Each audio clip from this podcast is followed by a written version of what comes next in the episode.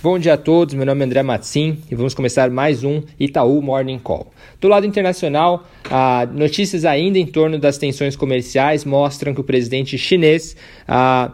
quer um acordo comercial com os Estados Unidos com base no mútuo respeito e equalidade, mas ao mesmo tempo reconhece ah, que pode retaliar caso seja necessário. Ah, existe uma notícia de ontem que ainda não foi confirmada, sugerindo que os Estados Unidos é, aceitariam, poderiam aceitar não subir tarifas, mesmo que uma fase 1 do acordo comercial não seja completada até o dia 15 de dezembro. Ah, vale lembrar que essa decisão em torno da fase 1 é ainda muito incerta, mas pode ser decidida em breve, uma vez que o próprio presidente Trump tem incentivos ah, de desacelerar ali seus ataques em torno deste tema, uma vez que as eleições presidenciais do ano que vem se aproximam. É, do lado doméstico, ontem, a criação de emprego formal do Ministério do Trabalho, CAGED, foi divulgada para o mês de outubro, uma criação de 71 mil postos de trabalho, um resultado próximo ali da nossa projeção e da mediana das expectativas de mercado.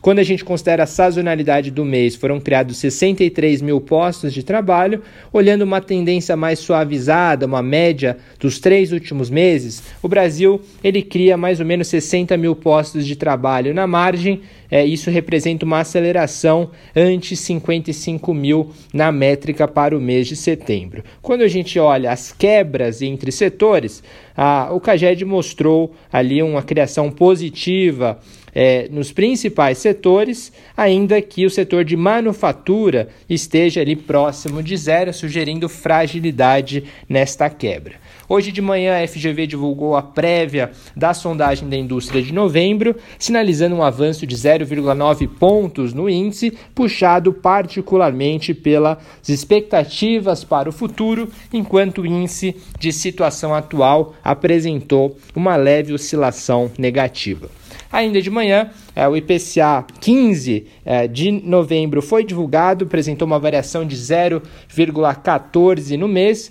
um pouquinho abaixo da mediana das expectativas de mercado, que esperava 0,16. Em linhas gerais, a inflação em 12 meses recuou de 2,72% para 2,67%. É o menor ali, quando a gente pensa na variação mensal, esse é o menor resultado é, para um mês de novembro desde 1998. É, e quando a gente pensa nas quebras, nas principais contribuições é, de alta para o mês, é, vieram tanto de vestuário como transportes, é, cabe notar que no, no componente de alimentação e bebidas, que apresentou uma variação de 0,06% no mês, este indicador, é, esta quebra, havia apresentado uma queda de 0,38% no mês de outubro. Né? Só o componente de carnes, né, num contexto em que a gente percebe é, as proteínas ali pressionadas pelo contexto ah, da, da, da, crise suína ah, africana afetando ah, os porquinhos na China, as carnes subiram ali 3,008% no mês,